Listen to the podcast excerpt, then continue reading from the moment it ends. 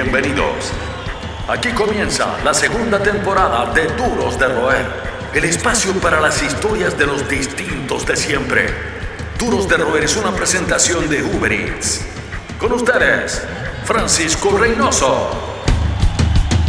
¿Qué tal? Eh, ¿Cómo está la generación eh, DDR? Estamos en esta emisión eh, de los duros de roer. Estamos orgullosos porque hoy no solo tenemos una voz internacional, sino también porque tenemos a una mujer de aquellas, extravagante, talentosa, ceramista, colombiana, punk, madre, compositora, música y rebelde desde siempre. Para nosotros es un honor tenerla en nuestro programa. Desde joven la trataban de rara aunque la verdad su única rareza era ir de frente y mostrarse como una antidiva.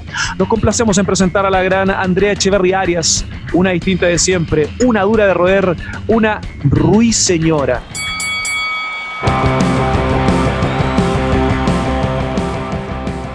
Andrea, bienvenida, muchas gracias por tu tiempo.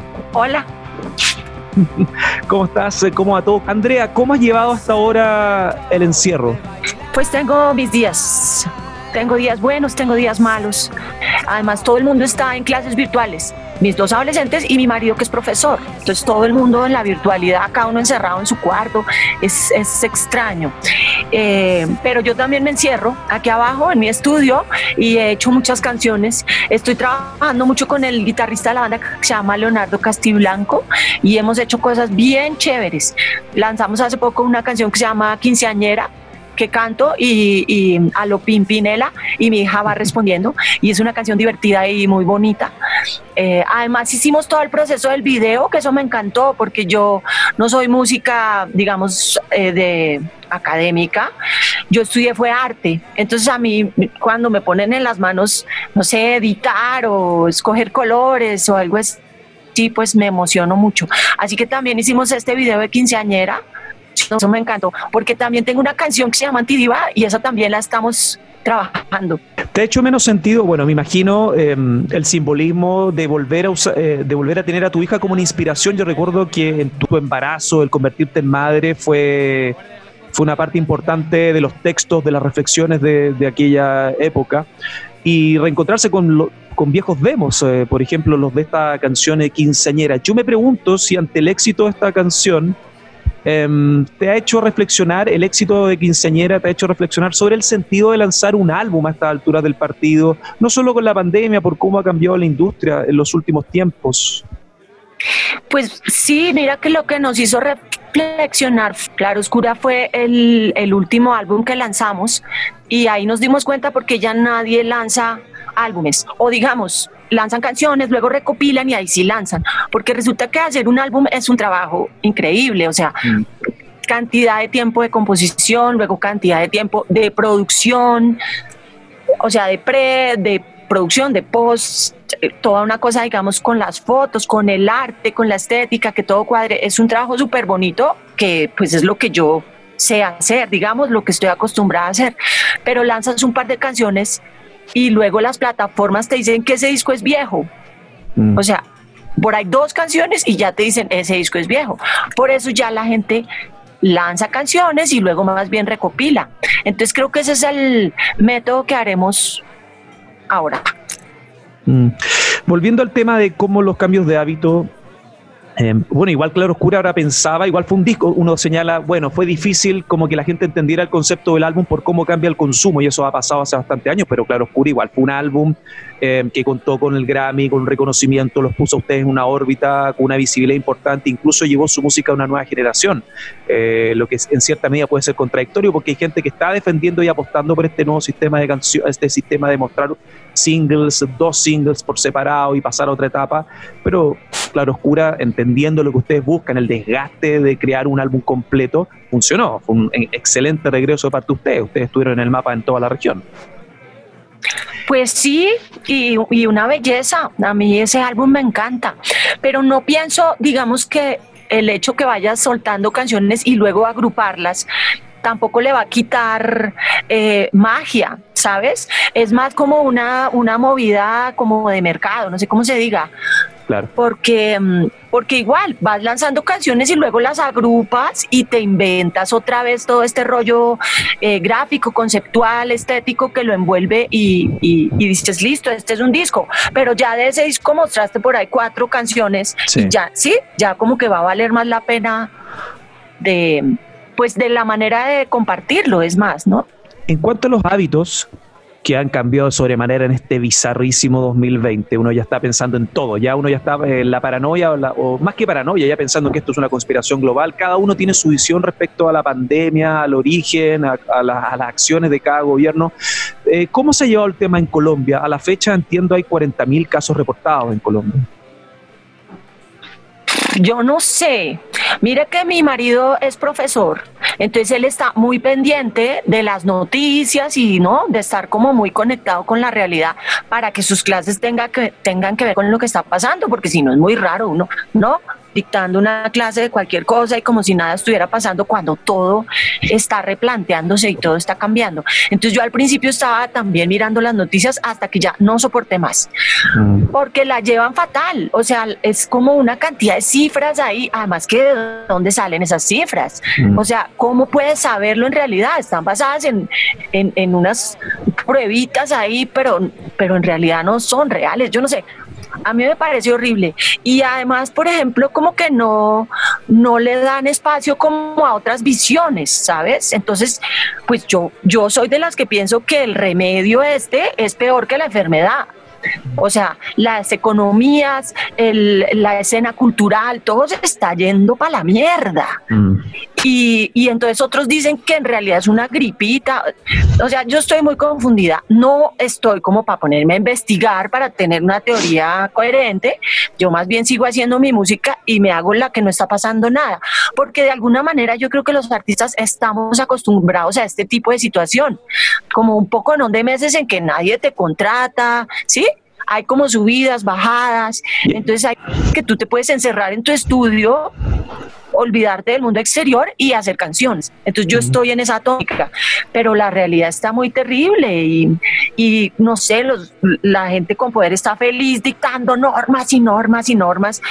Y en realidad tú no sabes, no sé, yo, yo estoy muy, muy... Mm, Controlada. Sí, sobre todo triste y, además como que te imaginas cómo va a ser el futuro. O sea, nos tienen muy minados y, y acá como que uno no, no puede sino acatar aunque no crea mm. en lo que está pasando. Yo no sé, es feo. Son los que mantienen encendida la llama del rock. Seguimos conversando con los duros de roer. Lo más triste, fuera de la avaricia de los grandes poderes económicos, es que yo siento, para la gente, tú eres artista, yo soy, yo soy periodista y mi equipo está inmiscuido en la difusión de la cultura, em, en la industria cultural, en aportar un grano de arena ¿no? a la industria cultural, es que la cultura como un activo pesa cada vez menos para muchos gobiernos. Y la cultura siempre, o la industria cultural, los artistas son como la tercera o la última prioridad dentro de la escala de acciones de, los, de los gobiernos imperantes. Eso es lo más triste, yo creo. Sí, eso me parece que, desde el principio hablan de las necesidades y de las cosas de primera necesidad mm. y como que si un, una, un ser humano pudiera sobrevivir comiendo y, con, con medicina, o sea, ¿eso, ¿qué es eso? Mm. Mm. No sé, yo prefiero hasta ayunar, pero que me den otras cosas. Está, la cosa está súper angustiosa en tu línea de tiempo y dejando un poco la angustia que está en todas partes, en nuestra mente, con encender la televisión, el smartphone, ver una notificación, vamos a, tus inicios. Em, vayamos un poco a, tu infancia, Andrea. ¿Dónde se empezó a incubar esta, esta Andrea artista, ¿no? Entiendo que hubo varios estímulos o un espíritu artístico muy fuerte en tu casa todos cantaban, eh, todos eh, tocaban algo. Yo me pregunto, ¿qué recuerdos potentes tienes de esos años donde uno agarra sus primeros estímulos y comienza a dirigir o a, tratar de encontrar su norte en un corto plazo? ¿Qué música, por ejemplo, sonaba en tu cabeza en tus primeros años cuando ves a la música como algo tan lindo, tan envolvente? Pues mira que eh, tengo recuerdos de toda mi infancia y mi adolescencia. Eh, digamos, mi familia de alguna manera es como muy eh, estándar, ¿no? Entonces mi papá fue odontólogo, mi mamá era higienista dental y pues digamos, entre semana eran como una familia muy normal, pero los fines de semana nos íbamos al campo, a los llanos orientales, que es como el, lugar geográfico que compartimos con Venezuela, y allá pasábamos los fines de semana y allá la cosa era otra.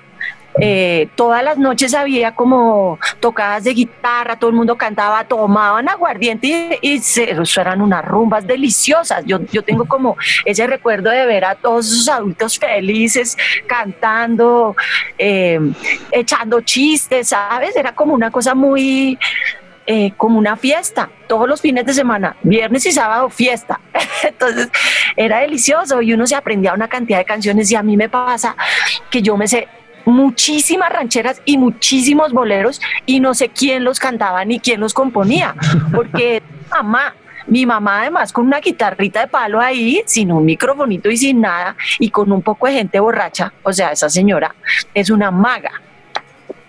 ¿Y recuerdas fuera de los boleros, las rancheras, tu entrada al rock, por ejemplo, eh, un disco, un concierto que te haya marcado sobremanera en esa época tan importante? Pues mira que que de pronto, como la música que yo escuché como en la universidad, que uno se pasaba cassettes y eso, era como trova cubana. Ah, buenísimo. Eh, importante, eso, o sea, allá todos subíamos eso, y rock argentino. Esos fueron como mis, mis, eh, digamos, mis grandes influencias. Pero luego eh, conocí a Héctor. Y eh, con Héctor, digamos, conocí una cantidad de, música, conocí otro mundo, conocí nuevas estéticas, nuevas maneras de todo, porque Héctor tenía una banda que se llamaba La Pestilencia. Sí, pan rock. Sí, como hardcore. Sí. Y él era como, él era como un punk, o sea, yo nunca había visto un personaje así. Y entonces taches y pelo raro y no y como toda una actitud y una manera muy únicas y yo me enamoré de eso y, y, por ahí conocí pues una cantidad de música. Entonces ahí empezamos a tocar juntos, teníamos una banda que se llamaba Delia y los aminoácidos y poníamos covers, por ejemplo, de Pixies. Yo recuerdo que, que montamos varios de Pixies porque aunque él viniera de la pestilencia, ninguno de los dos era músico, ¿no? Yo venía de una familia musical y por allá cuando chiquita había tomado clases de guitarra, pero pues lo que sabíamos en realidad de música era muy poco. Así que cosas como Pixies nos caían como anillo al dedo. Entonces pusimos harto de Pixies, James Addiction. Qué linda época. Sí, chévere. Es que escuchar esos discos igual eran reveladores, eran discos muy propositivos. Yo al menos, por ejemplo, cuando llego a Pixies, de hecho en mi casa tengo un cuadro, el Surfer Rosa, que son portadas donde uno descubre todo, descubre artistas, el diseño, uno se envuelve con todo, con la letra. Otro tiempo cuando uno traducía las letras, eh, veía el sentido puesto en escena cuando uno accedía a video, era otra época donde uno trataba de agarrar los estímulos. Em, el punk fue uno de los tuyos en ese sentido, la pestilencia, grande recuerdo de esa banda, de ese proyecto que yo creo que fue pionero también en la región. Y yo me pregunto, Andrea, ¿cuánto, cuánto punk queda en ti desde esos años locos eh, de los 90, digo locos, por ejemplo, recordando cuando la época de este mítico bar, el Barbarie? Em, ¿Qué queda de ese espíritu punk actualmente en tu vida, en tu forma de, de ver la música, el arte en general? recordando esa época, ¿no? Pues yo creo que queda como, como lo de hacer uno mismo las cosas, ¿no? Do it yourself. Claro. Porque de alguna manera, eh, eh, pues nosotros llevamos ya casi 30 años haciendo música, pero yo sigo sin saber música académica. Entonces yo no sé, digamos, yo no sé leer nota, yo no sé eh, y debo confesar que tampoco me interesa mucho, porque me parece que esa manera rara hace que tengamos cosas eh, únicas, distintas, porque a un músico, digamos, con formación no se le ocurre hacer como ciertas cosas ahí como... Romper el molde, como se dice. Exacto. Entonces a mí me gusta y además tengo otros intereses. Entonces no es como, ay, bueno, me voy a volver ahora sí música de verdad, sino que me parece rico como esta manera que de alguna manera es como como medio naif, pero a la vez atrevida, pero a la vez como fluida. Y, desinhibida también. Más que un club, una familia. Sigues junto a los duros de roer. Yo recuerdo viendo notas de prensa de una prensa aún conservadora, la musical de los noventas, eh, en todas partes, en me refiero a Latinoamérica, cuando todo esto estaba creciendo. MTV yo creo que ayudó a hacer una plataforma MTV Latino como para abrir la mente de los escuchas fuera, porque las otras vías eran revistas, fanzines, los 80 era todo más underground como por ejemplo los códigos del punk de, los 80 y los 90 en las principales ciudades de, de Sudamérica. Y a Terciopelado se les catalogaba como los tipos raros, se vestían raros, hacían música rara, hablaban de cosas em, raras. Y hoy es más fácil ser una suerte de outsider con toda la sobreinformación que hay, pero me imagino que por esos años no era difícil como encajar en, en un establishment musical cultural, ¿no? Em, pues em, sí, MTV fue increíble. O sea, creo que por MTV somos famosos nosotros.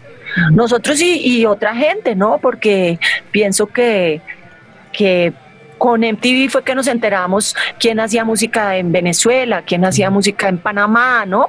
Pues porque los, los grandes mercados del rock eran Argentina y México. Y de alguna manera recibías cosas buscabas cosas, digamos, de esa época, eh, eso es bonito de rescatar, que era tan difícil encontrar algo que luego cuando lo encontrabas, pues como tú dices de lo de Pixies, tú te veías la carátula, mm. se aprendía uno todo el disco, se lo sabía de memoria, se leía las letras, había como una relación mucho más entrañable con eso poco que, que lograbas conseguir. Ahora, ahora hay tantas cosas que la relación es más como desechable casi, ¿no? Como hay otra nueva canción, otra nueva canción. Chao, lo anterior, es raro. Y respecto a lo que, perdón, y respecto a lo que yo te, respecto a la pregunta también fuera de la, de la importancia en TV, ¿no? De las plataformas, de una vía de difusión que proponiera, que, que mostrar una propuesta de difusión importante, llamativa, que hay también de cómo los veían ustedes. Yo me acuerdo en sus dos primeros discos, El Dorado fue un punto de quiebre a, nivel eh, regional, con esas concepciones de, una prensa que venía de una, una prensa, de una industria que venía de códigos un poquito pasados y costó entender, en cierta medida, costó codificar su propuesta, la propuesta de ustedes, que era una propuesta muy adelantada también. Pues éramos como, como en esa, en esa tanda como de que se estaba como como estructurando el rock latino, ¿no? El rock latino y la fusión, digamos. Y yo creo que lo chévere es que nosotros no estábamos calculándolo, sino que yo tenía en, mi familia, digamos, una herencia musical que venía más del folclore, ¿no? Del, de la ranchera, del mm. bolero, eh, incluso del tango, ¿no? Eso era como lo que, lo que, lo que yo como que corría por mis venas, qué sé yo, lo que yo escuché toda mi, toda mi infancia. Y luego Héctor venía con esta cantidad de influencias de todas partes, porque él sí era como todo un coleccionista. Él además de tener la pestilencia, tenía un almacén de discos que se llamaba Mort Discos. entonces ellos importaban música de Alemania y ellos tenían lo último del punk. Y entonces como que esa fusión entre nosotros dio este rock latino o esta música mestiza, como llaman algunos, porque era real, porque yo era una niña, ¿sí? Eh, bien, que, que, traía como todas estas influencias y él era un chico medio malo ahí, medio... Complemento. Y ahí pasó todo lo que pasó, ¿no? Entonces, pues fue muy chévere porque de alguna manera esa cosa real, orgánica, como que casó perfecto con, no sé, con Manu Chao, con todas esas otras cosas que estaban buscando como con maldita vecindad, con, con esa cantidad de, de música que estaba haciendo un poco lo mismo, ¿no? Mezclar como modernidad, rock, qué sé yo, con tradiciones. Y eso fue lo que pasó entre Héctor Vicente y yo. Actualmente las cosas han cambiado, Colombia está en la vanguardia total eh, con grupos de distintas realidades, pero con un mestizaje que yo encuentro hay un carácter que es unitario, ¿no? Hay artistas urbanos, hay em, números muy interesantes que han tenido una explosión global. En Chile también me recuerda el, boom que tuvo a Terciopelado a principios de los 90, la medida de los 90 como Bomba Estéreo, por ejemplo, que han venido con una frecuencia también y que hablan de una renovación contracultural, que habla de Colombia eh, como una vanguardia, como una plaza estelar en la música. Pero ustedes, sin lugar a dudas, son pioneros en el asunto, pioneros en mostrarle también el, sello de la música colombiana a audiencias que no estaban familiarizadas con Colombia en ese sentido. Eh, ¿Se sienten ustedes eh, pioneros en, en esa mirada? ¿Se sienten como primerizos? Pioneros, totalmente. Abrimos todas las puertas y eso era además abriendo con machete, eso era muy difícil. Además Colombia, digamos en el imaginario global, era eh, pues el país de Pablo Escobar. Entonces a todas partes que ibas te hacían chistes y que trago en la maleta y no, como una cosa ahí como como medio ofensiva incluso. Y, mm, pero pues lo hicimos, hicimos todas las entrevistas de rigor, hicimos, digamos, todos los canales, fuimos a todas partes y, y, yo creo que ahí como que empezó un proceso, ¿no? Al tiempo de pronto también empezó Shakira, de pronto Carlos Vives y ahí entre todos como que se empezó a, a, a construir incluso una infraestructura interna, porque cuando nosotros empezamos a tocar ni siquiera había para contratar un buen sonido, no había un buen ingeniero de, luces, ni de sonido, ni de video, no había ni managers, ¿sabes? Era como que no había escena. Y ahí los que te digo, y otros grupos, por ejemplo, La Derecha, 1280 mm. Almas, como que todo empezó como a... empezó, empezó a empezar a construirse, a todos aprender cómo es que se hacen las cosas. Y ahora resulta que es una escena pues poderosa, grandotota. Están en todas partes.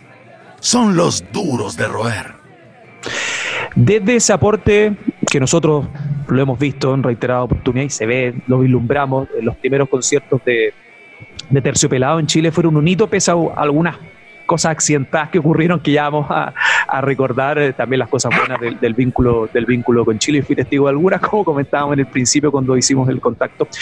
Tú nunca te has sentido cómoda con el show business porque nosotros sabemos que el show business el show business como otras industrias hay muchos vampiros eso de exprimir o sacar chupar la sangre de los artistas y ni siquiera darles segundas oportunidades menos con el cortoplacismo que hay ahora en la industria. Nunca has sido amante de esa visión eh, del negocio lo leí en varias entrevistas, comparto muchos de los puntos. De hecho, incluso podrías considerarte con justa razón hasta una detractora del modelo cortoplacista de la forma de operar del show business, pero igual eres parte de él y has sabido, bajo tus propios términos, continuar estar vigente sin viendo lo que ocurrió ahora con, tu nueva, con tu nuevo single, Quinceñera, con lo que has hecho em, solista. ¿Cómo se llega a ese equilibrio? ¿Cómo se hace? ¿Cómo se puede convivir con algo que tú sientes distancia, pero también lo necesitas, ¿no? Para seguir construyendo hitos. ¿Cómo se hace? Pues, Para los músicos más jóvenes. no sé cómo se hace. Pues es como resistiendo y, y como defendiendo lo que tú piensas y, y pues trabajando, trabajando mucho, componiendo, em, haciendo entrevistas, qué sé yo, tratando de estar vigente, porque definitivamente, pues como que te das cuenta que esas mismas cosas que tú criticas, finalmente son casi que las que más pesan, ¿no? Entonces, pues sobre todo desde mi feminidad, yo critico mucho eso, ¿no? Los estereotipos mm. y... Mm, y la, eh, mira la esencia, no las apariencias, luego canciones como eh, en Claroscura hay un par de canciones chéveres, una que se llama Cuerpo y una que se llama Yo amo mis piernas que no solo, digamos, critica el show business, sino todo, porque resulta que ahora todas las mujeres tenemos que ser sexys y estar calientes. Es como un lenguaje que se ha ido desarrollando, como una hipersexualización en todos los niveles. Y es desesperante. Y yo, digamos que la comparto con mi hija de de, de 18 años, de 15. y, y, por eso eh, escribí esas dos canciones en claroscura, porque es como una, no sé, como que algo que necesita ser dicho. Yo pienso que muchas de nosotras, mujeres que no estamos dispuestas o no estamos interesadas simplemente, mm. eh, pues nos parece chévere esa información es, o esa visión, ¿no? Como de defender. Eh, no, además es que los chicos sí pueden estar gordos y pueden ser feos y no, y eso tiene hasta su, su chic en, en el rock latino, por ejemplo. Pero, pero las chicas cargamos un peso muy brutal. Entonces, digamos que yo a la vez que ay, ya, ya sé cómo contestar. Es como una charla TED que hice en estos días que, decía cada error una canción. Entonces el hecho mismo de ser antidiva me da mis ingredientes para hacer más canciones y para inventarme looks que no se basen en, ¿no? en las curvas y en la belleza física como como tantas mujeres importantes lo han, digamos, ¿no? Porque quien no, quien no, quien no quiera seguir el camino de Madonna, pues tiene que inventarse cosas, ¿no? Entonces, pues yo por ahí me gusta más Bjork o algo así. Entonces me invento viajes extraños y en las mismas canciones hablo de eso. Pero, pero es difícil sobrevivir en el show business si no perteneces al estereotipo. Sí, es difícil. Recuerdo en los 90, la, sobre todo la entrevista del Dorado, donde tú ya señalabas, porque hay que decirlo, estamos en el 2020, ha cambiado mucho la mentalidad, eh, hay una condena masiva respecto a la cosificación de la mujer en, una industria que ha sido históricamente misógina. Em, y yo me acuerdo que tú siempre enfatizabas en la entrevista que yo soy la chica, es como el libro de Kim Gordon, ¿no? La chica en el grupo, yo, yo soy la única chica en el equipo, en de gira. Es difícil ser mujer en una gira porque estás en un ambiente lleno de hombres, por muy buena relación que tengas con tus compañeros. ¿Cómo sientes que ha cambiado ese mismo circuito en los últimos 30 años, desde que partiste? Y tú siempre lo señalaste, siempre denunciaste, siempre criticaste em, la misoginia, todo lo que ocurría, los abusos, las brechas salariales que ocurren en la sociedad hasta hoy son temas y todavía no hay una solución concreta. ¿Qué hay de eso? ¿Qué hay de tu mirada actual? Como por ejemplo que conversas con tu hija, por ejemplo, que ya es mayor de edad, tiene 18 años. Sí, pues digamos que hay más mujeres, ¿no? En la escena y eso es chévere, pero también hay muchas mujeres como jugando el juego y eso a mí, yo sé, me confunde. De alguna manera mi hija también me lo dice, que, que, eso también es como una manera de empoderarse, ¿no? Que tu sexualidad y tu cuerpo eh, lo puedes usar como quieras, pero yo sigo viendo la cosa como muy, eh, como complicidad con toda esta cosa patriarcal y me molesta. Me hacen falta otro tipo de figuras como Bjork, vuelvo y lo digo, mm. como que busquen feminidad en otros lenguajes y no, que no sea siempre lo mismo, porque al final, no sé, yo, yo, yo siempre he visto relación en esta, en esta creación colectiva del estereotipo femenino, yo veo relación de eso con la violencia hacia la mujer, con las violaciones, con los abusos. Yo creo que están conectados. Yo creo que tenemos que crear otra, otras imágenes. No pienso que se deben acabar las sexys, obvio que no, porque tiene que haberlas, pero no puede ser que todas lo sean. ¿Me explico? Sí. Tiene que más mujeres y más imágenes de mujeres y más de todo. Entonces, pues e, eso pienso yo. Y, mm, y pues ahora, claro, está pasando de todo, ¿no? Yo creo que si, que si hace como, si hace una búsqueda en las canciones de Aterciopelados de canciones feministas, pues se encuentran muchas, ¿no? Empezando por Cosita Seria, pasando por Oye Mujer, eh, una cantidad de cosas. Yo tengo un disco entero que se llama Ruiseñora, que es como el disco que escribí cuando estuve peleada con Héctor y ese es así súper feminista. Catárquico. Entonces, pues, eh, ¿qué pienso yo de, esa realidad? Pues que hace falta mucho trabajo. Hablando de acciones concretas, también recuerdo muy emotivo de haber sido para ti eh, participar con amigos tuyos de hace mucho tiempo como Café Tacuba en el Foro Sol, cuando hacen este este ejercicio que me pareció increíble, orgánico también, porque también hay mucha gente que por relaciones públicas forza acciones. En el caso de Café Tacuba con La Ingrata, donde te invitan a participar en un aniversario importante, de una banda importante, de una banda con un discurso súper claro y, que tiene buenas migas con Aterciopelado y, con, y que ha forjado como una familia de música latinoamericana desde principios de los 90. ¿Cómo fue para ti esa experiencia y cómo has visto también el cambio de tus pares? Eso de la ingrata estuvo súper bonito. Además, digamos que yo he participado en cosas con, otras personas y creo que nunca me habían tratado tan chévere y tan abiertos, porque desde que me hicieron la invitación me dijeron, haz lo que quieras. Nunca nadie me dijo, déjame ver qué vas a decir porque de pronto lo acepto o no. Lo bonito fue que me dijeron, haz la canción desde, desde tu punto de vista como mujer ¿no? Entonces, pues fue súper lindo. Yo, yo, además, yo, yo soy fan de Café Tacuba total. Eh, tenemos otra canción del, del disco Reluciente, Rechinante y Aterciopelado que se llama Re de hecho, que es un homenaje a ese disco, que de alguna manera es contemporáneo al disco El Dorado. Y que yo recuerdo que cuando grabamos El Dorado oíamos re entre el carro, me acuerdo que lo oíamos y entonces llegábamos al estudio y no, no, espérese, espérese, terminemos de oírlo. Era como también una coincidencia súper hermosa, porque era otra vez como que, ah, ok, la ranchera sí, es, sí puede estar en el rock, ¿no? La ranchera puede ser rock. Entonces para nosotros fue una cosa así súper linda. Y cuando me invitaron y pues todo lo que sucedió fue, fue increíble, fue hermoso. La calle es su escuela el rock su universidad. Seguimos conversando con los duros de roer. Sí, fue para muchos algo emblemático porque como son bandas que partieron a la par, son pares generacionales, desarrollar esas relaciones tan profundas artísticamente eh, debe haber sido hermoso. Aparte del ingrato, un tema potente que la banda había decidido por motivos obvios de los textos que no encontraban que eran contemporáneos y darle ese toque contigo, yo recuerdo que fue noticia en todas partes y ha sido muy bonito también para ustedes como amigos, eh, eh, artistas, colegas, en fin. Hay otra faceta súper interesante, Andrea, eh, que has desarrollado, una de muchas que has logrado construir hace un buen rato, que eh, tiene que ver con tu pasión de ser ceramista. Yo me pregunto cómo nace eso y también cómo lo has llevado en el, en el confinamiento.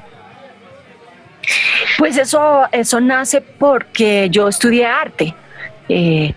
Yo estudié arte en los ochentas y luego me especialicé en cerámica. fue como lo que más me gustó. Y, mm, y pues he hecho cerámica por muchos años. De hecho, al principio teníamos un almacén con, unos amigos y de, de eso viví un par de años. Luego llegó la música y, pues ya como que se fue apoderando de mi tiempo. Pero, pero trato de seguir haciendo, ¿no? Con, con mucha menos intensidad que la música. Y ahora en confinamiento no está tan chévere porque yo estoy en Bogotá. Mi mm. taller de cerámica es en Cajicá. Entonces no, no ha fluido mucho. He hecho papel maché. Estoy, pues sí, porque es como que además me encanta coger todas esas noticias que odio y detesto y picarlas y ponerlas en. Estoy haciéndome como unos gorros o algo así extraños. Vamos a ver. Vamos a ver, pero al menos en la música ya hay, ya hay señales plausibles. Está el quinceñera, está también los demos que entiendo tú tenías de hace tres años, porque quinceñera ya nos contabas eh, un tema que nació cuando Milagro tenía 15 años y ahora tiene 18. A ver si podemos ver alguna sorpresa, nos puede sorprender con, con, otro, con otro single, con otra canción, con otra luz inspiradora que puedas desarrollar remotamente con tu dupla creativa, con todo el equipo de Aterciopelados preparando esta entrevista, fuera de, las de, de que eres ceramista, fuera de los recuerdos, porque, insisto, ya vamos a llegar a eso, están los recuerdos personales como espectador de algunos conciertos de Aterciopelado. Hay un, dimos con una charla TED súper interesante. Así es. Y a, mí, y a mí me tocó, me tocó, porque uno está con estos temas casi teniendo terapias por Zoom para tratar de asimilar la frustración, la ansiedad en estos periodos de confinamiento. Y tú hablas de la importancia em, del error como un maestro que enseña. En tu caso, no sé, me gustaría como que ampliaras esa noción, es a hacer buenas canciones, a la vida misma, porque se puede ver, se puede traducir en distintas formas eh, lo que tú estás eh, construyendo en tus charlas. Sí, Em, cada error una canción se llama La charla TED. Y em, resulta que es que yo soy Virgo y soy súper perfeccionista, horrible, o sea, lo sufro y me doy duro y me látigo y no me gusta lo que hago y no, soy eh, soy como insegura, soy, soy un desastre. Y alguna vez una ingeniera súper chévere que teníamos que se llamaba Lola me habló del errorismo. Y entonces yo como que empecé a investigar un poco. Y entonces es, eh, eh, es como una cosa que lanzaron un colectivo en Buenos Aires. Y entonces se llama la Internacional Errorista. Y entonces es hablando del error como con, aceptación. Y, además el error como la oportunidad de hacer grandes descubrimientos. Entonces por ahí hay varios ejemplos, incluso creo que dicen que el LSD lo, lo descubrieron por error. Entonces como que hay como esta cosa, eh, yo creo que también es como casi como una terapia, ¿no? Autoayuda, de, de entender que, que, está bien el error, ¿no? También es una cosa como medio zen, que tú haces las cosas con toda la intención y con todas, eh, como con todo tu esfuerzo y luego acepta con tranquilidad lo que sale, ¿no? Cálmate. Mm. Pero entonces, digamos que la charla me la, me la ayudó a armar un chico y hicimos una cosa súper bonita. Entonces, lo que yo saqué fue que cada error es una canción. Entonces, hablo, por ejemplo, de todas esas canciones que hablan de mira la esencia, no las apariencias. O sea, si yo hubiera sido un churro espectacular, pues no las hubiera escrito, ¿sí yo qué? Porque tengo el poder, soy del show business y ja. Pero como nunca lo fui, entonces pues he hecho algo con esto y me mm. parece valioso y me parece chévere. Entonces, pues por ejemplo, también en la charla te digo que la única vez que he sido sexy, que, es digamos el atributo número uno que debe tener cualquier artista, ser sexy. Y la única vez que lo he sido es cuando, cuando canté con Cerati y me dejarás dormir al amanecer entre tus piernas. Y de resto digo ese, no tengo pelos en la lengua o eh, te voy a cortar el prepucio o qué sé yo. O sea, soy muy loca, ¿no? Y al final te das cuenta que, que todo eso, digamos, también tiene su valor y también es bonito y, y, de pronto no funcionas mainstream y no funcionas no como en las grandes cifras, pero eres importante para, para un nicho. Creo que eso es lo que es más bonito al final, ¿no? Sentirte también valioso. Son los que mantienen encendida la llama del rock. Seguimos conversando con los duros de roer. Me dejaste pensando con lo fuera de la charla, porque yo cuando vi, la, vi tu charla, wow, me quedé mirando el techo un rato pensando como la historia personal tenía una, así que te felicito, tiene un, un potencial terapéutico increíble, tu, tu, oratoria, aparte que uno escucha en tu canciones, debo reconocer que un domingo me dejaste ya aún más pensativo, con todo este confinamiento donde uno ya pasa por distintas sensaciones, proyecciones, eh, paranoia, y este, me hablabas de Cerati, de Cerati, em, la colaboración con Soda Stereo. Recordaba, por ejemplo, este episodio que vio todo el mundo, que fue tu colaboración con Soda em, en el Unplug. Y si bien no es una presentación que te represente 100%, imagino que pasaron muchas cosas por tu cabeza, pasaron muchas cosas importantes, te llevó a otros lados. ¿Qué recuerdas de ese momento, ese cruce, ¿no? Con un músico que que muchos extrañamos, un músico que unió países, un músico que también tuvo un grado de impacto en un buen sentido con las audiencias, casi como si fuese de Beatles. Hay gente que, hay gente y no, algunos lo, lo citaban como exagerados, pero el impacto de Soda Stereo durante muchos momentos era casi como la Beatlemanía en Estados Unidos en la medianía de los 60 a nivel latinoamericano, Sí, pues eh, en Colombia particularmente, finales de los 80, comienzos de los 90, que fue que ellos empezaron a venir, aquí no venía nadie, porque era la época de Pablo Escobar. Creo que estábamos en varias listas de, ¿no? ¿A qué ciudades no debes ir? Creo que éramos Beirut y Bogotá. Entonces, conciertos no había casi, porque los artistas no les interesaba venir a un, pues a un lugar inseguro, básicamente. Pero los Soda hicieron la tarea y en Colombia vinieron en esa época en que no venía nadie. Entonces mis dos primeros conciertos en la vida fue ver a Soda y una cosa de esas ya no te la cambia nadie, o sea, eso te queda ahí enterradito y marcadito. Así que yo pasé de ser así fan absoluta de Soda a de pronto estar en una gira con Soda, a estar en el mismo avión que Soda, en el mismo hotel que Soda, o sea, esto era.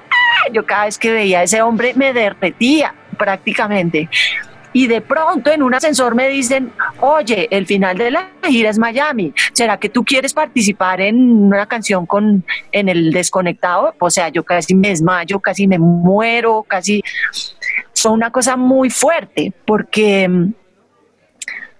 pues porque había como todos estos sentimientos reales hacia la música de Soda y hacia Cerati, que era un churro y además cantaba divino, tocaba divino, ¿no? O sea, era alguien que, que te dejaba como muy tocado. Entonces, pues para mí ese momento fue súper hermoso.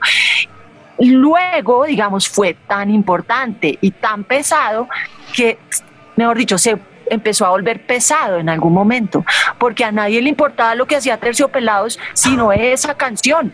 Entonces era, oye, un momento. Y empezaron todos los, los empresarios a contratar ambos, a ambos grupos. Entonces, Cerati relajado lo hacía, pero después él como que dijo, ah, no señor, yo no me voy a dejar presionar de cantar eso, ¿sí?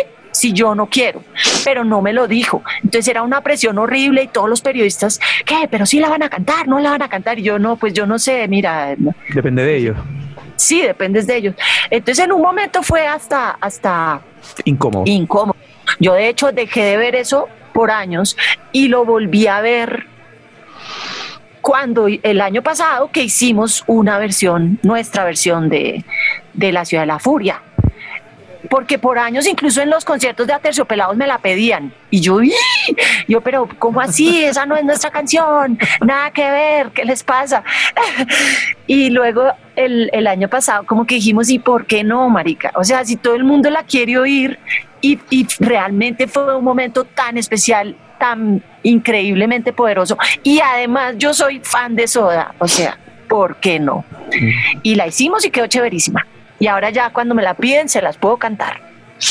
¿Qué, recuerdas de la última vez que compartiste con Gustavo?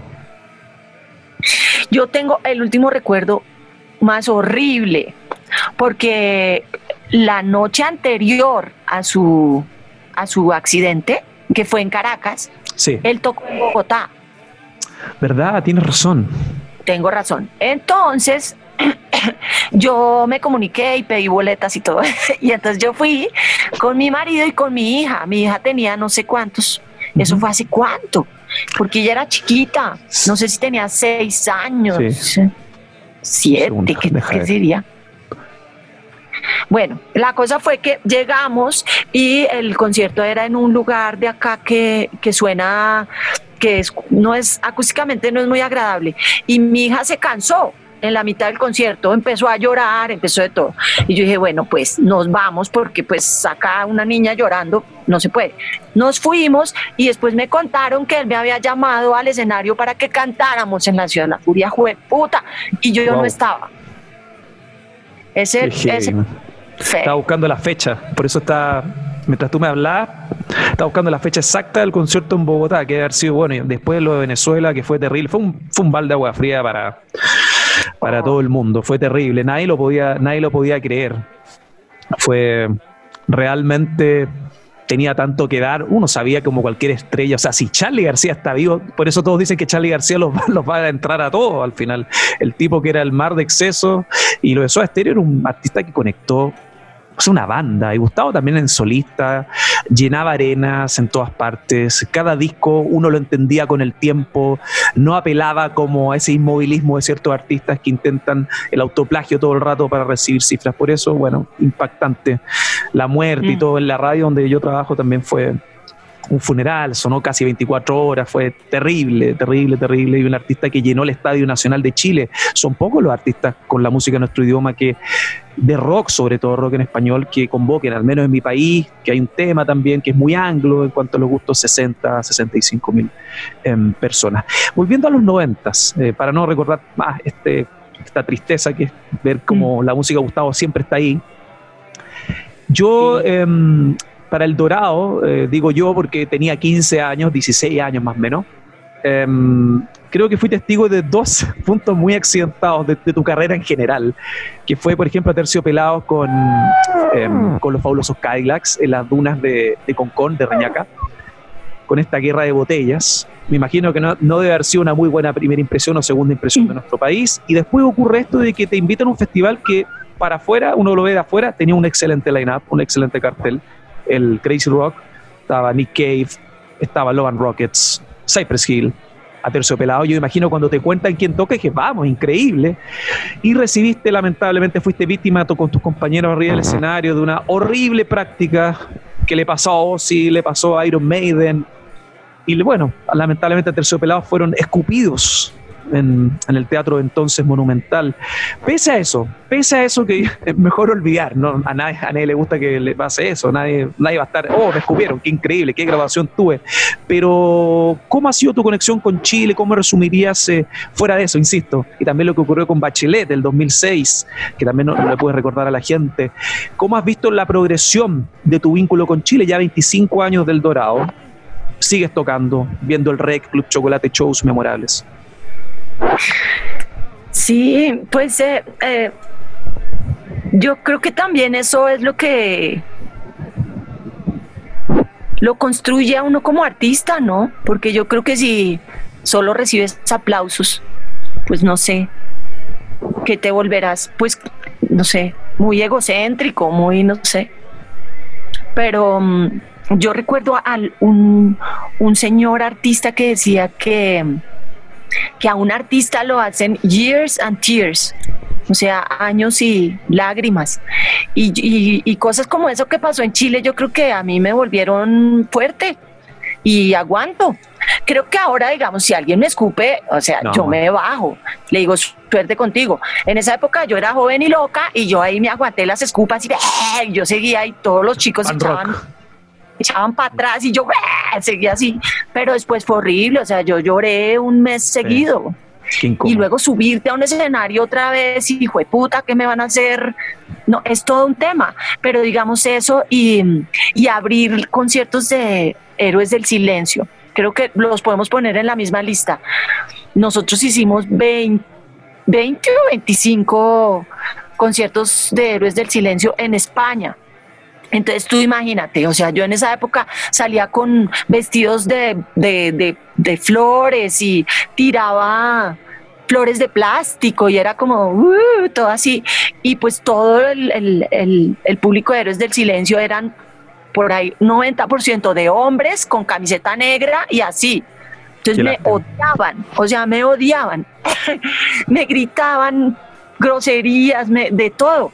Era súper heavy, pero yo creo que eso es parte de la cosa, eso es, es parte de, de, pues de, de tener la fuerza de seguir haciéndolo, sabiendo que todo lo que haga cualquier persona, hay a quienes gusta y hay a quienes no gusta, ¿no?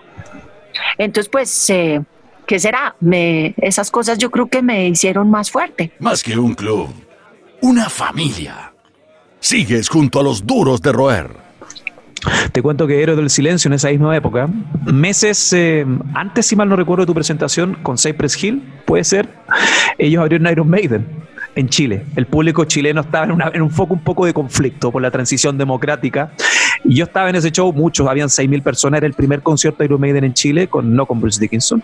Y Héroes del Silencio duró dos minutos en el escenario dos minutos porque le tiraron un pedazo como de galería, creo, al baterista, fue un bochorno. O sea, no fuiste la única, la única víctima de los bochornos y los embates del público chileno, que afortunadamente está más domesticado al tener acceso a más conciertos hasta, hasta hoy. ¿Qué se viene para, el futuro, querida Andrea? Eh, fuera, fuera, de esta incertidumbre, está, por supuesto. Lo mismo me pregunto. Eh, pues nosotros tenemos varias canciones. Eh, hay otra que ya está lista, que ya está masterizada, todo, pero le falta video. Entonces creo que lo que se viene ahorita, ahorita, es eh, empezar a trabajar en ese video. nosotros ya, ya no tenemos disquera desde hace como medio año o más. Entonces, pues todo es autogestionado pero hay unos chicos que se están graduando de la universidad, e, eso cada rato nos pasa, que nos contactan y pues es chévere, porque, pues porque es económico, pero también te tienes que meter mucho para que la cosa pues tenga como cara, ¿no? Porque cuando son personas que, que están acabando su carrera, pues no tienen todavía mucho, mucha experiencia. Claro ya lo he hecho varias veces y me ha gustado, me ha gustado la experiencia, pero coge mucho de tu tiempo y de tu energía, así que vamos a hacer ese, ese, ese video de esa canción que yo supongo que será nuestro próximo lanzamiento. Andrea, ¿te consideras una dura de roer? Sí, obvio. ¿Por qué? ¿Cómo te, para ahondar un poco la definición de dura de roer para ti? Cada uno tiene su propia noción. ¿Qué será dura de roer? Pues que me hicieron esas cosas y todavía soy capaz de subirme a un escenario. Ya eso es bastante dura de roer, ¿o no? Yo al menos lo presencié y te lo puedo decir a los que dice, wow, qué actitud. Yo, yo fui al show de Cypress Hill y también lo, de Fabuloso Kyla, que a Vicentico le llegó, creo que un botellazo. No, el, el tema estuvo bien complicado. Y bueno, uno ya cuenta, han pasado 25, 24 años de esas anécdotas y uno dice, bueno, ahí estuve yo para el escenario estoica y puedes contar que Héroe del Silencio no aguantó lo que tú sí aguantaste. Tú aguantaste cupos, todo, y tú ahí estoica, dura de roer, arriba del escenario, fuck off con todo. Yo, me, yo miraba mi guitarra, yo miraba la guitarra y veía caer, veía caer así los, los gargajos. Qué asco, marica. Bueno, el único que amó eso y lo contaba como me encanta, o sea, vamos, escúpanme, era Mike Patton. Mike Patton en el 95 en Chile decía, tírenme más, tírenme más. Gas. Bueno, Mike Patton es así. Te quiero agradecer la conversación, Andrea. Muchas gracias. Andrea Echeverry, una dura de roer latinoamericana, ruiseñora, emperatriz para nosotros del rock en nuestro idioma de la música y tantos estilos que nos han llamado la atención y seguimos hasta hoy. Más de tres décadas en la carrera y seguimos ahí admirándola y esperamos que nos sorprendas con nueva música, al igual que Terciopelados, tu carrera solista y otros proyectos multidisciplinarios. Muchas gracias. Gracias a ti. Esto fue Duros de Roer Podcast. El último apaga la luz. El club de los distintos de siempre fue presentado por Uber Hasta la próxima.